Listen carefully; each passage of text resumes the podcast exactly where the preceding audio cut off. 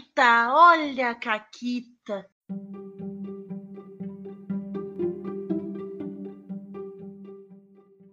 Olá, amiguinhos da quarentena. Aqui quem fala é a Paula e comigo tá a Renata. Oi, Renata. Oi, Paula, tudo bem? Tudo bem, tirando o Audacity, que me odeia.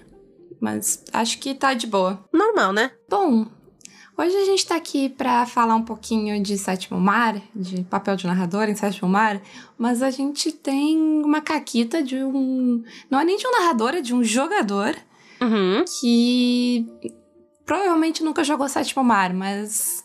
Lê aí, Renata. Leio. Essa caquita é de um ouvinte que quis permanecer anônimo.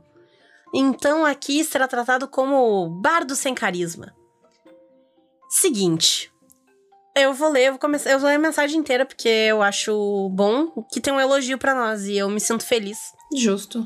Mas antes de tudo, gostaria de comunicar e ressaltar que o trabalho de vocês é incrível. Mas vocês já sabem disso, correto? Já sabemos. Não perco um episódio sequer e indico pra geral. Então é isso aí.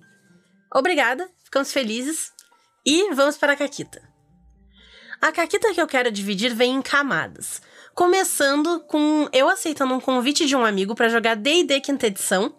Dessa aqui eu sou 100% culpado. Realmente, não dá pra defender. Não, não dá. Confesso que tenho uma opinião muito parecida com você sobre o jogo. Mas no presente momento sinto um pouco de saudades e o narrador que convidou é um bom amigo meu. Por amizade a gente faz cada coisa, né? É foda. Eu não tenho nenhum amigo pelo qual eu jogaria D&D mais. Amo muito todos vocês, mas limites. Justo, justo. Trata-se de uma mesa que já estava acontecendo. O pessoal já tinha evoluído pro nível 2 e eu também entraria em nível 2 para ficar bem equilibrado. O narrador preparou um evento simples, um clima, para que a minha junção ao grupo ocorresse de forma orgânica e sem enrolação. Tudo acertado com ele, eu entro na chamada do Discord apenas para ouvir, entrar no clima da galera e tudo mais. Até aí, tudo bem, disse o frango na porta do forno. Vi o jogo se desenrolando. Meu boneco balança essa espada, tchim, dá 15 de dano, etc e tal. O pessoal parecia estar se, desen- se divertindo, entrosados, performando os personagens, aquele metajogo gostoso que não pode faltar. Mas aí tinha um cara que não estava satisfeito. E era por conta dele que eu sentia que o meu momento de entrar e me apresentar nunca chegava. Ele travava o jogo em certos momentos nada a ver, pra falar que a regra não era aquela lá, que o colega faltou descrever o que o boneco ia fazer. Sabe aquele cara chato que embaça o rolê? Não, eu só queria deixar um adendo aqui que não tem problema nenhum em ir lá e tipo, ah, acho que a regra não é isso aqui e tal. O problema é ser o reizinho, dono da mesa, que tudo tem que dar palpite nas coisas dos outros e cagador de regra. Entendeu? Exato, O exato. problema, não, Hum, o problema nunca é advogar a regra, o problema é cagar a regra. Sim. que o. Né? Aquele advogado de regra que inventa as regras da cabeça dele, ele sonhou que tem que ser assim. Isso. Ou então aquela pessoa que, apesar dela estar certa, ela é rude. Sim, sim, também. Foda, né? Mas, como o próprio Bardo Sem Carisma diz, esse cara, então, ele era um doutor pique-explica. Eu adorei. Eu nunca tinha ouvido essa expressão. Aquele cara doutor pique-explica. Achei que ia parar com isso, mas não. O pior aconteceu. No meio da descrição de uma cena que o narrador estava fazendo, ele parou para reclamar que ele não descreveu corretamente para o precioso personagem dele e que o metajogo estava destruindo a imersão dele e que num mundo de alta fantasia a magia ocorreria de forma diferente. Eu adoro, eu adoro. Que assim, qual é a evidência que essa pessoa tem que num mundo de alta fantasia a magia ia ser diferente? Entendeu? Não, ele deve ter tido a mesma aula de história que os roteiristas da nova série de Game of Thrones, que eles conhecem o período histórico que teve dragão. Tinha muito estupro também, né? É, É. Eu, eu não sei. De verdade, é, foi uma falha no currículo da minha escola. Eu nunca aprendi sobre esse período que tinha magia e dragões. Ach- achei rude, porque parece legal, mas enfim, não Né? sei. Foda, né? Foda. Foda. Mas não só isso, mas o cara também achava que a culpa do personagem não ter ido bem nem era do mestre sozinho, mas dos outros personagens também. Sim, ele usou esses termos. Chato pra caralho, meu Deus do céu! Imagina ser assim, Renata. Imagina eu ser nem- assim. Eu não tô nem imaginando, tipo, ser amiga de uma pessoa assim, que não. Mas imagina ser assim, que horror. Que desgosto de si mesmo. Deve ser difícil, né? Gente, foram pelo menos 35 minutos dessa ladainha. Pela câmera do Discord, os outros estavam fazendo uma cara de cansado. Por que será, né? Uma cara de para com essa merda aí, velho. Uma cara de quem sabe que perdeu um dia de RPG e de vida. Eu falei com esse meu amigo no privado pra intervir no discurso bosta so- dele sobre como um círculo mágico deveria brilhar. Faltou nessa parte um pouco de pulso firme. Naturalmente, a sessão acabou ali, com os outros jogadores tentando acalentar o chilique do cara. Meu amigo narrador disse que ia dar um jeito de sumir com ele da mesa. Eu queria que ele dissesse: pega seu bonequinho de mentirinha, enfia no seu cu, roda umas três vezes e some daqui. Acho justo. Eu É. acharia excelente, inclusive. Nossa, porque essa pessoa, assim, pelo amor. Passou até um carro aqui de desgosto. Mas assim, esse ser humano não tem condições, gente. Como é que, como é que vive em sociedade? Porque, Né? porque não é nem ser um jogador de RPG chato. Isso já é ser tipo um ser humano desagradável. Sim, sim. E como o Bardo Sem Carisma continua contando, nunca vi tamanho desrespeito para com o tempo dos outros. Ainda mais esses dias que tá tudo tão difícil em relação a ter um momento para relaxar e se divertir. Porque isso é real, né? Não só o cara foi encher o saco, ele gastou ali o tempo das pessoas, estragou a diversão de todo mundo, foi E incomodar. ele foi desagradável. quem que total. ele é? Quem que ele é pra julgar as outras pessoas? Sim. Também nunca vi uma choradeira de marmanjo tão lamentável, xoxa, passiva-agressiva e cheia de privilégios indevidos como aquela. E olha que eu sou enfermeiro que trabalha com um bando de mediciner mimado e otário. Isso é uma coisa, né? Se a pessoa que tá acostumada com mediciner te acha chato, Lugar de fala, isso aí, assim. lugar de fala, essa pessoa tem PHD em chato. Né? E, e se, se tu é comparado com o mediciner, olha, olha, dá uma repensada na tua vida. É, é aquele momento que tu tem que parar, né, e olhar, assim, pra tudo que tu fez. Como é que tu chegou aí? Exatamente.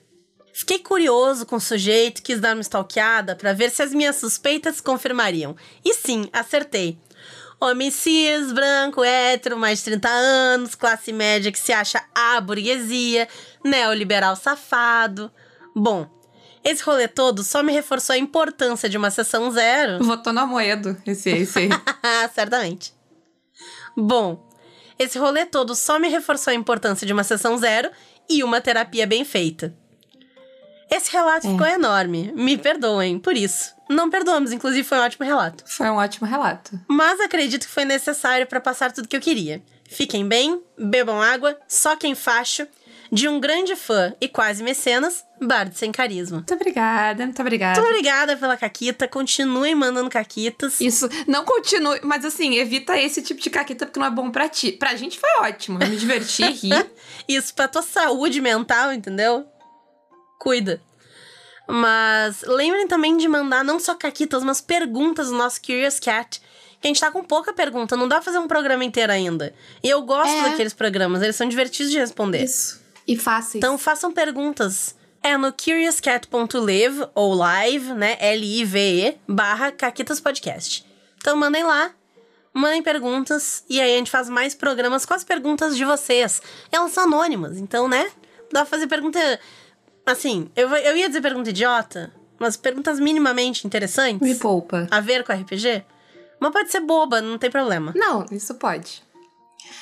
Mas vamos lá, Renata, porque alguns programas atrás, quando a gente falou de cursos de narração, a gente falou sobre como narrar é uma coisa muito particular de cada sistema, como cada sistema Uhum. que tem narrador designa o papel de narrador.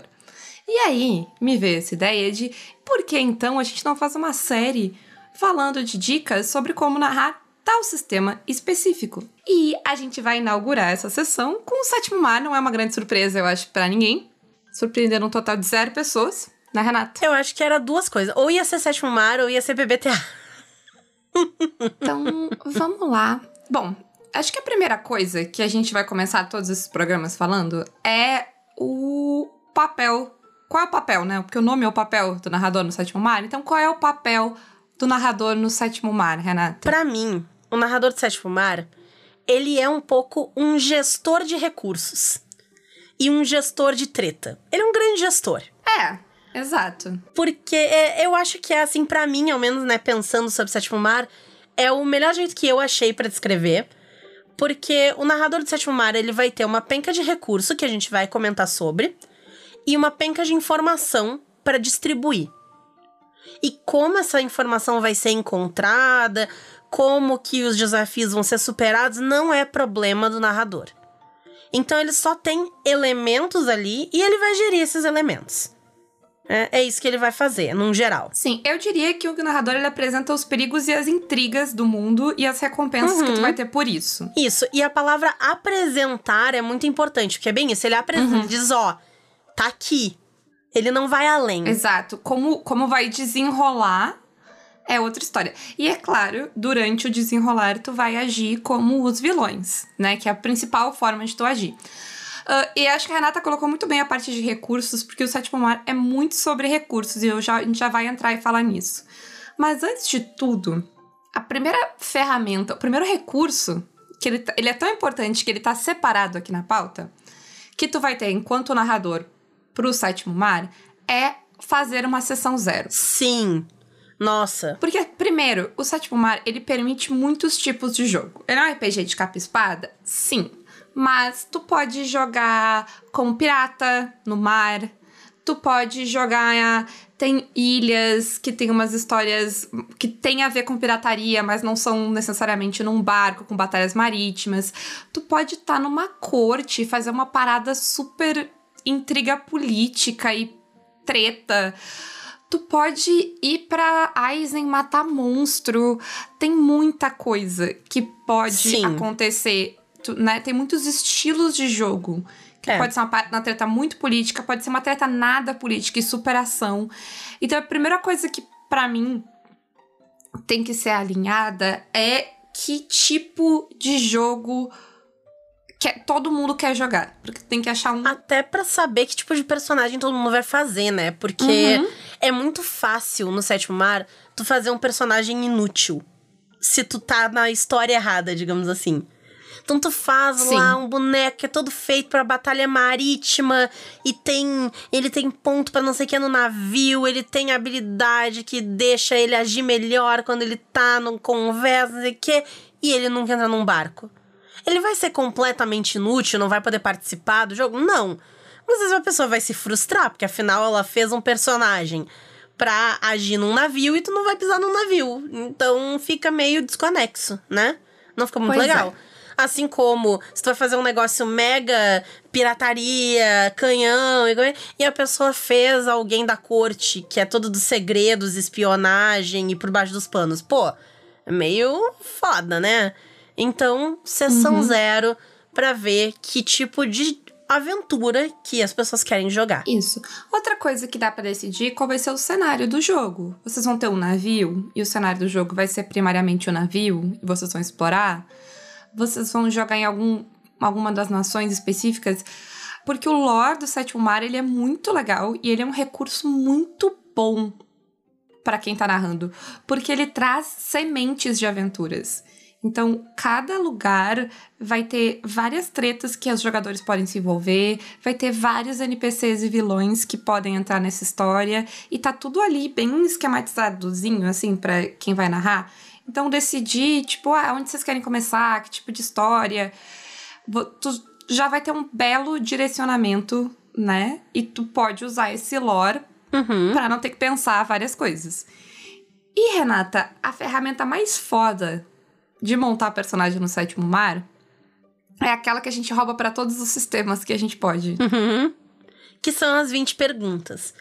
Quem conhece o sistema sabe que ali na, na sessão de montar seu personagem, uma das etapas é responder 20 perguntas sobre ele. E são 20 perguntas muito legais. Tipo, ah, qual a opinião do teu personagem sobre magia?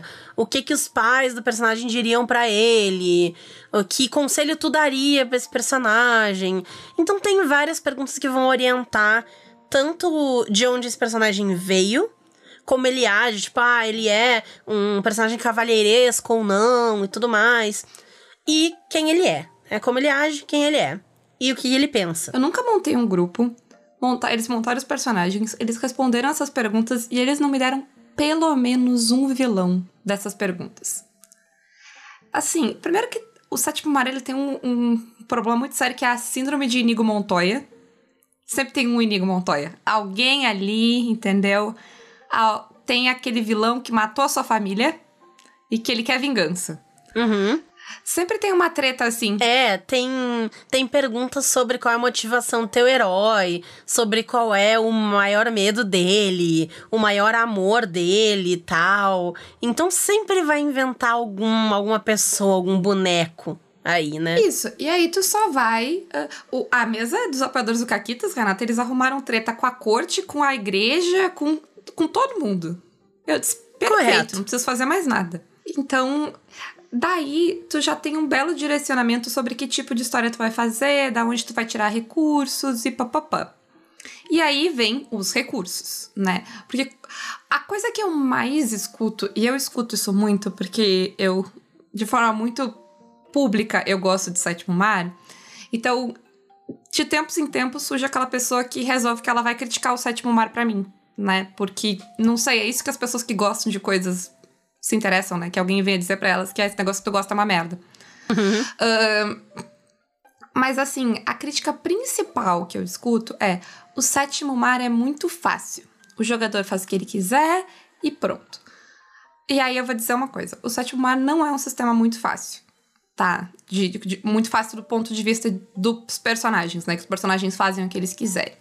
Mas o sétimo mar ele não é um sistema fácil de narrar. Existem sistemas fáceis de narrar, sistemas que qualquer pessoa vai lá de, dá uma lida por cima do livro e narra. Joguei uma vez, narro. O sétimo mar eu não acho que seja esse sistema, porque tu tem muita coisa para administrar. E para te poder administrar todas essas coisas e usar todas essas coisas, tu tem que saber quais são todas essas coisas e como elas funcionam. Então, narrando, para que ele não seja muito fácil, tu vai ter que usar tudo que tá à sua tua disposição. Uhum. Então tu vai ter que conhecer, tu vai ter que saber as mecânicas, tu vai ter que saber usar. E sim, e tu vai ter que saber gerenciar isso. Então, não é simples. Eu não consigo ver, por exemplo, como alguém conseguiria narrar o Sétimo Mar sem ler as partes de narrador do livro. Uhum. É. A não ser que, que eu nunca vi, pelo menos, nenhum material de suporte, tipo vídeos e coisas que traga isso de um de uma forma completa. Inclusive, já aconteceu quando eu tava jogando Sétimo Mar, bem no começo, assim, né? Quando ninguém tinha, assim, super mega noção de todas as coisas. Mas uma, uma amiga tava narrando e eu tava jogando de sorte estrega.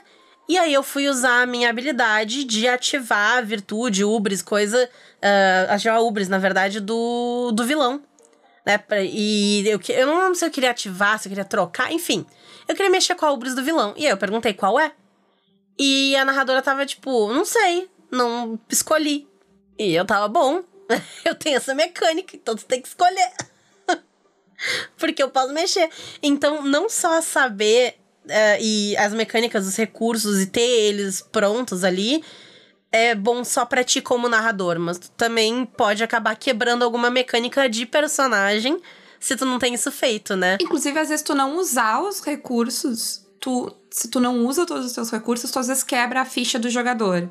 Por é. exemplo, se a pessoa faz um, um caçador de monstros que tem mecânica para tirar medo e tu nunca coloca monstro com medo, porque tu não sabe usar essa mecânica, tu quebra essa ficha. Ela uma coisa foda que ela tinha se torna inútil. É, né? e aí a pessoa gastou ponto pra nada. Isso. E gastou bastante ponto. É, então vamos lá. Primeira coisa que tu tem, e acho que a coisa mais poderosa que tu tem enquanto narrador é os teus vilões, que podem ser desde né, qualquer coisa até muito fodas. E esses vilões, eles têm influência. E essa é uma coisa que eu acho que muita gente deixa de lado e não usa. Porque a, tua influ a influência do vilão ele vai ser usado para quê? Para fazer esquemas. Então, para investir recursos, para fazer as tretas, que é onde os jogadores vão ser colocados. Só que essas tretas elas podem dar certo e retornar para o vilão, ou elas podem dar errado. Então, é meio que nesses esquemas e nesse uso de influência que a história move, né? Porque o vilão tem interesses dele e os jogadores têm os interesses deles. E eles vão tentar, tipo, um influenciar no interesse do outro. Tu alocar isso, porque tu pode botar influência para descobrir coisas sobre os personagens, pra contratar um vilão, pra. Nem lembro mais, mas tipo, pra fazer, sei lá, roubar a carga de um, de um navio. Várias coisas. Até pra ter, não só contratar um outro vilão, mas pra ter os teus grupinhos de brutos, né? Brutos, tu precisa exato. ter também, gastar influência. Tudo que tu Uhum. for fazer. Pensa assim, tá? Pensa que o, o vilão do sétimo mar, ele é aquele vilão clichê. Ele é o vilão ha. E ele tá fazendo tretinha. Sim. E cada tretinha que ele tá fazendo. Principalmente o vilão nível alto, né? O vilão É, vilãozão mesmo. E cada tretinha que ele tá fazendo, então, ele vai tá apostando influência pra fazer isso. Né? E aí ele pode ou perder essa influência se ele falhar, ou ganhar mais dessa influência se ele tiver sucesso. Isso, e é nisso também que é importante tu usar essa influência, porque é assim que os jogadores vão diminuindo o vilão. Então, de novo, se tu não usa essa mecânica, tu acaba quebrando um pouco do sistema. A outra coisa que o vilão tem é força. E por que a força é importante? Primeiro, porque ela diz o quanto de vida o teu vilão tem. Porque o teu vilão pode ser um vilão fodão que vai lutar com os jogadores. E aí ele pode ter muito mais vida do que os jogadores, inclusive. Porque o número de força, o personagem Satmar, ele tem aquela rodinha, né? Que vai contando quatro danos, um dramático, quatro danos, um dramático. Aham. Pro vilão pode ser 10 danos, um dramático. 10. E aí a coisa muda muito de figura. E ele também vai dar os teus pontos pra comprar vantagens. Porque o vilão também tem poderzinhos, que é aquelas as vantagens do sétimo mar. E nesses, nessas vantagens, tu pode comprar duas coisas que vão tornar o teu vilão uma desgraça pros jogadores: magia e duelista. Duelista, porque o duelista é foda pra caralho no sétimo mar, né? Só que daí eh, abre um leque novo de recursos, né? Tipo, pensando no Sim. videogame, de- sabe aquela coisinha que tava travadinha ali, cinza no canto? Então, abre um, um leque novo de possibilidades pra tua vida. E a magia também, mas é um pouco menos. Só que a questão da magia, a gente já comentou aqui sobre a magia no sétimo mar, né, Rê? E a magia no sétimo mar, a gente disse, ela é muito poderosa, mas ela tem um custo muito alto pro jogador. É, exato. Até porque, normalmente a magia de sétimo mar, o custo dela, tu pode ou tu paga, ou de alguma forma o universo paga, outra pessoa paga, não sei o quê. Só que tu acaba acumulando ponto de corrupção, porque afinal, tu é um herói, não é pra tu deixar foda-se o universo, vou fazer o que eu quiser. O vilão já é corrupto. É, foda-se o universo, eu sou um vilão. Por que, eu vou ter escrúpulos? Porque a magia de Sashimar, ela é muito sobre tu ter escrúpulos, né? Sobre tu pagar um preço alto, moral. Foda-se, eu sou um vilão. Inclusive, eu, eu fiz um dos meus vilões, que é que faz aquela magia de teleporte, que, que pode rasgar a realidade, né? Rasgou. Não é problema meu. Rasgou e foi embora. Abriu um portal, deu pé, deixou os jogadores pra lidar com a situação. E é, é, é muito isso. Então, tipo, algumas magias fortes que tu tem enquanto vilão, elas, eh, elas são muito. Elas são, tipo, tu é quase um deus, tu faz o que tu quiser. Sim, é bem ridículo. O limite delas é a lógica da história. Assim. Então. E os jogadores indo lá e, né? Lidando com os teus problemas. Porque isso é outra parada. Tu pode fazer uns vilões muito fodidos no sétimo mar. Porque a ideia é que os jogadores não precisam vencer eles exclusivamente na força. Os jogadores, eh, os vilões, os vilões nível 20, que são os vilões mais fortes, eles não. Inclusive, pelo sistema, eles não podem ser derrotados dessa forma. Eles, o jogador tem que ir comendo pelas beiradas. Tem que ir criando estratégias, acabando com os esquemas, sabe? Tirando os recursos desse vilão pra poder derrotar ele. Porque. Até porque os vilões Satmari têm esqueminha pra fugir. É toda uma parada que é feito pra esse vilão não ser derrotado numa sessão. É pra tu criar um relacionamento com ele, né? Mesmo que seja um Sim. relacionamento de ódio, de rancor. É pro Exato. vilão poder chegar e tu encurralou ele na beira de um penhasco e ele diz: Nos encontraremos de novo. Vira a capa e ele pula. E ele sobrevive aquele pulo. E aí ele vai aparecer de novo. É, porque isso é um dos usos que tu pode dar pra tua influência. É simplesmente fugir de uma cena. Se, se encaixar. Claro, tem mecânica para isso, por isso que a gente falou. Tem que saber usar as mecânicas. Porque tem regra para isso, de quanto tu pode, quanto não pode fazer. Mas são coisas que o sistema quer que tu faça. E nessa mesmo esquema de conseguir fugir fazer coisas incríveis, tu tem a tua virtude e a tua ubris, né? Ah, eu acho que a primeira coisa que a virtude e a ubris elas me ajudam muito enquanto narradora é que elas montam a personalidade do vilão. Eu, tomo, eu faço essas duas escolhas e eu sei quem é esse vilão. Eu sei se ele é arrogante, eu sei se ele é aquela pessoa que se apaixona por todo mundo, eu sei se ele é alguém muito cauteloso, se ele é alguém impulsivo. E isso resolve muito para mim, porque nesse esquema de montar o vilão eu sei quem ele é, eu não preciso criar um background depois, sabe? Escrever, ah, esse vilão. Não tá ali. Sim, são duas palavras que tu tem ali que já te ajudam um monte, né? Um monte. E a Ubris me ajuda muito a saber como o vilão vai agir. E a virtude é um poder muito forte que tu tem para usar uma vez por sessão, que faz coisas incríveis. Então, tu não dar uma virtude pro teu vilão é tu tá tirando o poder dele. E os jogadores têm uma virtude. Então, sim, eles é. vão ser mais fortes, eles estão com todos sim. os recursos. Exatamente, né? E aí a gente entra naquela pessoa que fala: ai, mas é de é muito fácil pro jogador. Sim, tu não prepara teu vilão, vai ser fácil mesmo. Se tu não colocar. Foda tu tá jogando DD e tu não coloca habilidade lendária, né? Poderes em sei lá o que, nos teus boss, eles vão ser fraco. Vão ser. Sim. Né? É a mesma lógica, a única diferença é que o recurso é outro. Além do vilão clássico, a gente vai ter outro tipo de vilão, que ele é o vilão que pode ser vilão, mas talvez não seja vilão, que é o monstro. Porque o monstro, ele pode ser desde, sei lá, o Conde Drácula, que é um vilão e é um monstro, porque ele tem toda a parte da inteligência e tal e tudo mais, mas ele também é uma criatura. Ele tem todos esses recursos que a gente falou e mais o recurso de monstro, né? Ele Exato. vai ter inteligência, força, virtude, ubris, vantagens. E a. Como é que é o nome? Habilidade de monstro? Qualidade de monstro, eu acho. Isso, qualidade de monstro. Ou então ele pode ser só um monstro monstruoso, sem a parte de vilão, né? Sem a parte da inteligência e tal. E aí ele vai ser mais, sei lá, uma criatura, uma coisa mais uma bestial besta, né? mesmo, né? É. é. Uhum. E esses, esses monstros, eles vão ter, assim, a coisa que diferencia eles do vilão normal é a questão do medo e de algumas, como a Paula falou, né, algumas características monstruosas que eles vão ter. Então, um monstro ele pode ter algum tipo de cura, ele pode ter alguma habilidade que envenene, enfim, tem uma série de coisas que tu pode escolher. Tu, tu pode fazer uns monstros muito fodidos, porque eles pode. podem ter várias dessas. Ele pode. ele pode se curar, sumir, dar dano maior, voar. Uhum.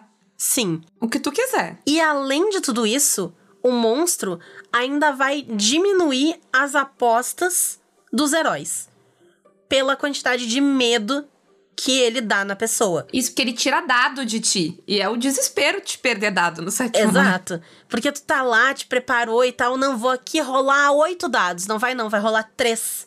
Porque eu tenho cinco de, de nível de medo do monstro. E aí tu rola é. três dados. Três de dez. É. A quantidade de ação que tu faz é muito menor.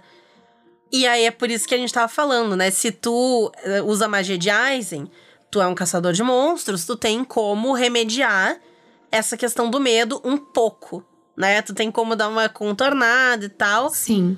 E aí é uma coisa que é, é meio cagada pros dois lados, assim. Se tu tem alguém, um caçador de monstros de Aizen, que. E, e tu não coloca monstros, tu tá inutilizando aquela pessoa.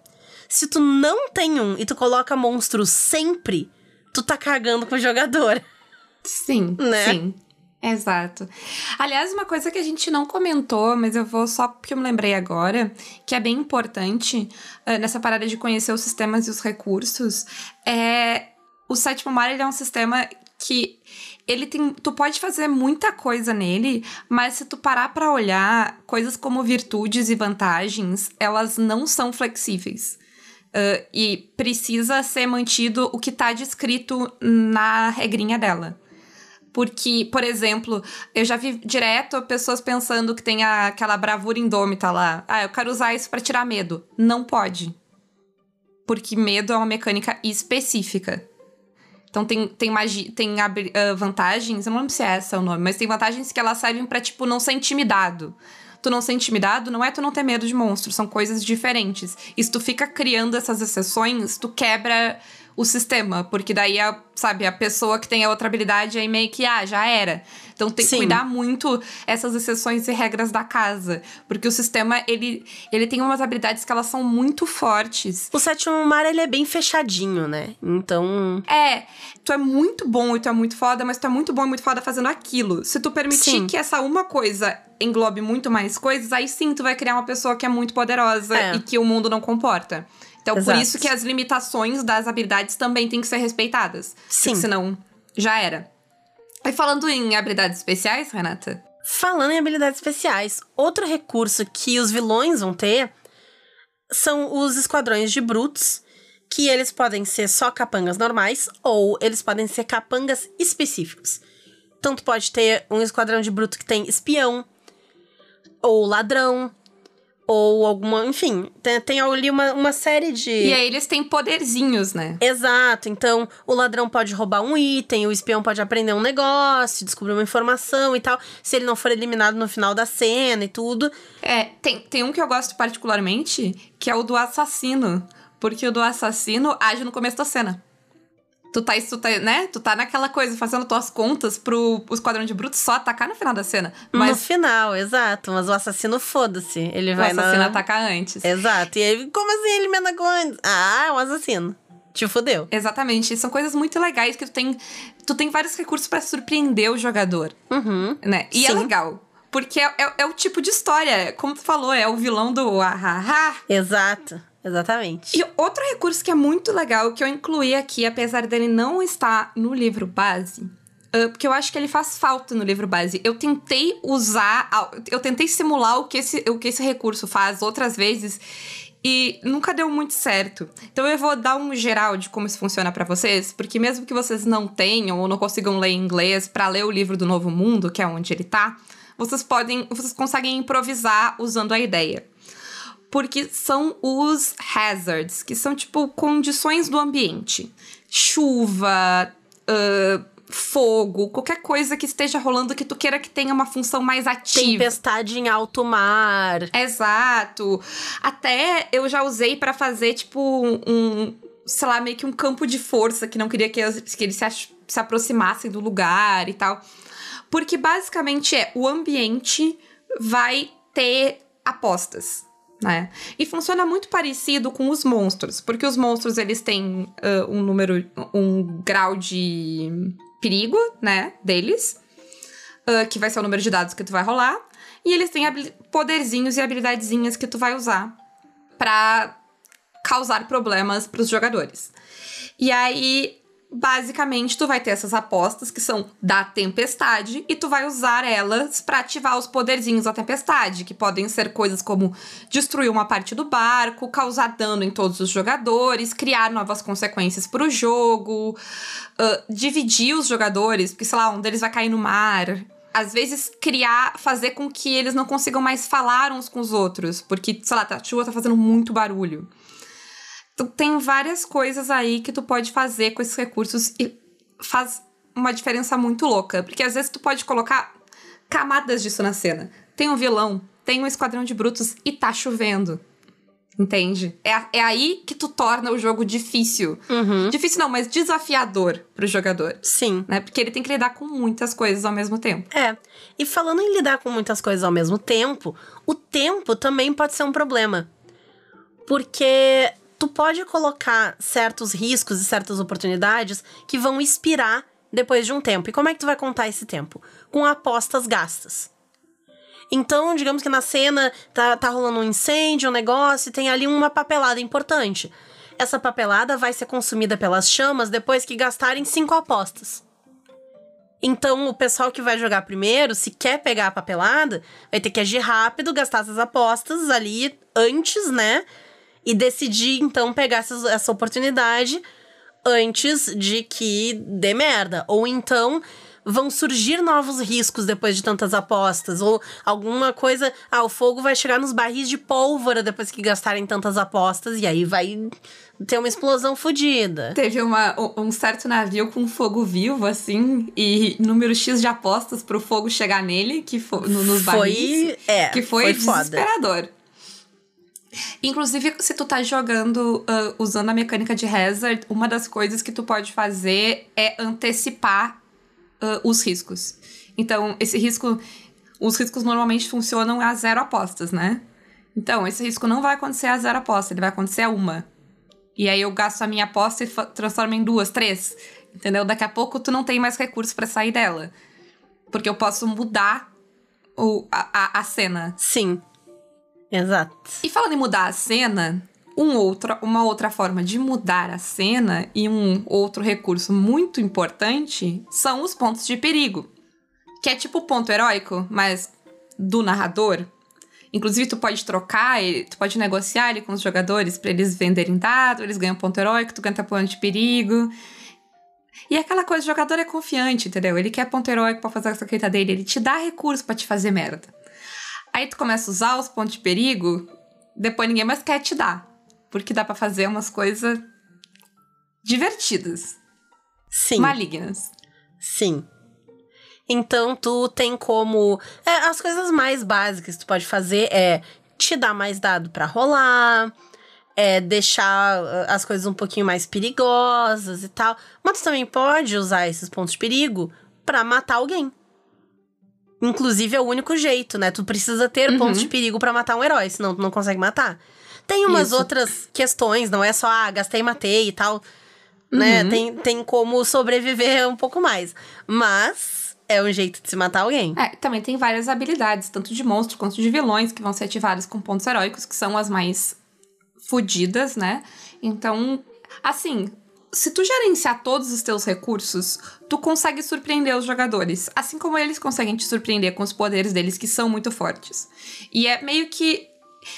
Por isso que a- eu, eu acho que é muito significativo que chame aposta o, o, o teu recurso pra agir na cena, porque é meio que isso que acontece, a dinâmica do Sétimo Mar é um jogo de apostas, sabe? Tu vai colocando coisas na cena e tu vai surpreendendo outra pessoa e aí tu vai fazendo outras coisas e é meio que nisso que todo mundo vai, todo mundo tá se arriscando, todo mundo tá apostando e às vezes a, a, a mão da outra pessoa te surpreende, né? Sim, às vezes tu gasta mais do que tu divide, tu te fode.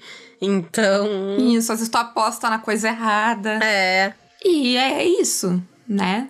Então, a- assim, se, se eu pudesse dar uma única dica pra quem quer começar a narrar Sétimo Mar é aprenda os recursos. Senta pra ler o livro, vai ver gente narrando, cuida com que recursos que tem, como as pessoas estão usando esses recursos, vai atrás. Eu tenho anotações de cada um desses recursos, assim, porque é muita coisa. Então, E se tu não usar esses recursos, vai ficar capenga. isso. Mas, por onde começa? Então, né? É uma coisa que a gente já fez narrando no Caquitas e a Paula que narra mais Sétimo Mar faz bastante, que eu sei, é fazer cenas. é, e, e, na verdade isso se aplica pra vários RPGs, mas começar fazendo uma cena que não tem grandes riscos. Ela é uma cena simples, ela é uma briga de bar, ela é uma perseguição, ela é, é um negócio cheio de ação, um negócio que empolga a pessoa e um negócio que não vai ter grandes consequências, que ninguém vai sair morto, capengando da cena, porque é pra aprender. As pessoas estão aprendendo a usar os recursos, elas estão aprendendo a fazer. Isso. E, e nesse, e nisso pode estar o narrador também, né? Porque eu acho que tu não precisa começar com necessariamente jogando com todos esses recursos, tipo, no 220, sabe? Tu monta o básico, monta um vilão simplesinho. Não pega magia, não pega duelo. Não tem por que tu começar por aí. Não, não coloca monstro ainda. Na- talvez na primeira cena nem coloca um vilão, coloca só um esquadrão de bruto. E aos poucos vai colocando cada vez mais recursos, sabe? Vai adicionando camadas à tua cena, porque vai facilitar pra ti e vai facilitar pro jogador. Inclusive, porque essa parada de gerenciar recursos e usar recursos, eu acho que ela também é complexa pra quem vai jogar Sétimo Mar e nunca jogou Sétimo Mar antes. Então, conforme tu vai apresentando os teus recursos enquanto pessoa que tá narrando, os jogadores vão se dando conta dos recursos deles enquanto jogadores também. Então todo mundo vai aprendendo a usar o que tem à sua disposição Uhum. junto. E aí, eu, exatamente como a Renata falou, eu começo com uma cena de ação bem simples, inclusive joga no meio da cena de ação, entendeu? Vocês estão numa briga de bar, por quê? Quem, é, que- quem é que começou a brigar com quem? Aí depois eu vou fazer uma cena dramática. Geralmente é um baile, um jantar, uma parada assim, que sabe, os jogadores estão metidos. Depois tu faz uma batalha, se vai ser um negócio no mar, faz uma batalha marítima, porque as dinâmicas desses, dessas cenas são um pouquinho diferentes, então Uhum. pra todo mundo pegar essas paradas. E aí tu vai complicando. E, Sim. e é bonito, porque daí é bonito, o jogador ele vai indo e ele tá confiante. E aí ele vê um duelista pela primeira vez, é mágico, gente. E ele vai. Ah, eu vou, né? Já. Isso foi tudo fácil até agora. E aí ele toma uma coça. É, eu tive dois momentos, e os dois foram. A Naomi tava jogando. Ah, o primeiro foi parece que ela foi pra, com- pra cima de um duelista com a capitã dela, que ela tava muito confiante. Eles tinham, elas tinham, tipo, massacrado todos os parados até agora. E aí o duelista fez uma ação e é, tipo, dois danos dramáticos, sabe? Gastei duas apostas. E aí ela tava, tipo, como é que tu fez isso, meu Deus? Aí, aí foi muito bom, sabe? Porque daí as personagens têm que começar a agir. E a outra foi numa tempestade no mar, que foi muito bom. Sei lá, eu gastei uma aposta, dei dano em todo mundo, quebrei o navio. no- E eles estavam tipo, quantas apostas tu gastou pra fazer tudo isso que tu fez? E aí eu, sei lá, duas. Aí eles, ah, tá. Vai ser mais difícil do que eu achei que seria. É, exato. E é muito bom. E uma coisa muito importante é que o sétimo mar, ele é um sistema épico. Não existe desafio besta no sétimo mar. Entendeu? Não, não é aquela coisa de, ai, a porta está trancada. Mete o pé na porra da porta, tu é fodalhão, entendeu? Foda-se que a porta tá trancada. Tu tem a habilidade pra passar dessa porra dessa porta trancada. A porta trancada é fácil, ela não é épica. É sempre épico, tá tudo pegando fogo, tem gente gritando, criança correndo, papelada voando. Tem que estar acontecendo 40 coisas diferentes ao mesmo tempo. Exato, é épico e é frenético, tá tudo rolando ao mesmo tempo. Tem 40 carinha ali ao redor e eles são todos uns merda, mas eles são 40 e tu tem que lidar com eles antes que tu tome no cu, porque 40 merdinha no final da cena ainda é 40 merdinha que vai te bater. Então, é, nunca é uma coisa assim, tipo, ai, são dois seguranças na porta. Dois seguranças na porta não vale a rolagem. Entendeu? É pra ser épico, é pra ser foda. Né? Sempre. Não- se a cena não é épica, ela não é necessária. E aí a cena, eu, eu, assim, hoje em dia eu improviso uma cena de sétimo mar muito rápido, então eu não me preocupo tanto com isso. Mas no começo, quando eu tava aprendendo a narrar, uma coisa que eu fazia com muito costume era descrever a cena. Então eu tinha o cenário, tipo, o que que tá, qual é a ambientação da cena escrito, quais são os riscos, quais são, quer dizer, quais são as consequências e quais são as oportunidades, listadinho, tá? Às vezes vai surgir uma cena que tu não previu. Fala com os jogadores, pede ideias. Tarará. Não tem problema? E a outra dica de narradora preguiçosa, que a gente comentou lá no começo, mas vale ressaltar, é usa as tretas das histórias dos jogadores. O personagem de Sétimo Mar, ele tem uma história detalhada, ele tem que responder 20 perguntas. E não só histórias das 20 perguntas, mas as histórias deles, né? Porque o Isso. jogador tá resolvendo coisas. O personagem, ele tem histórias que, que, ele, que são problemas que ele tem, que ele quer resolver e um passo a passo que ele tem que seguir. Usa isso, puxa isso pras histórias também. Isso tu não precisa, porque o jogador também tem que se colocar na história, mas ajuda a pensar o que fazer. E a minha última dica, Renata, que eu tenho pra dar é pro narrador experiente de Sétimo Mar. Lembra que quando tu vai narrar pra iniciantes, eles não vão saber usar todos os recursos deles. Então, dessa vez, o- a, a dica é o contrário. Não usa todos os teus recursos. Você não vai matar eles, vai destroçar eles. Ou vai ser muito difícil, pelo menos, no mínimo. Eu eu me dei conta porque eu fiquei narrando pro Carlos e pra Mônica. E, e, assim, o Carlos é o demônio combeiro do sétimo mar. A gente é inacreditável. A quantidade. nunca vi tanta aposta em toda a minha vida. E a Mônica aprendeu rapidinho com ele. Então, eram só dois, entendeu? E aí eles tinham 40 apostas. Não tô, eu não tô nem inventando esse número, gente. Eu não tô nem inventando esse número. Mas eu fiquei muito mal acostumada. Porque daí eu tava tipo, foda-se, vilão nível 20, 40 brutos. Cutulo, vai lá, te vira. E. E aí, quando tu vai na rapa iniciante, eles ainda não sabem, tipo, combar as coisas, conseguir muita aposta, usar a virtude. Então, tenham em mente isso também. Eu, idealmente, o jogo roda com todo mundo usando seus recursos em pé de igualdade. Né? Ele precisa que esteja todo mundo usando seus recursos para rodar. E é isso, Rê. E é isso aí. Quem quiser ser mecenas do Caquitas pode nos apoiar pelo Apoia-se PicPay ou Padrim. E nós temos cupom na Retropunk, cupom Caquitas10, e na Forge Online, cupom Caquitas5. Além disso, nós também anunciamos seu produto, seu jogo, seu coisa.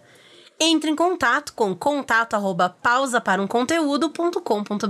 E a minha pergunta é: quais outros sistemas vocês querem ver a gente dar dicas? Prometo que vou fazer? Não. Mas tem, diga o que, que vocês teriam interesses de saber, dicas de narrador, que a gente pensa sobre o assunto. Um, Um grande, grande beijo. e um forte abraço. E acabou, Caquetas.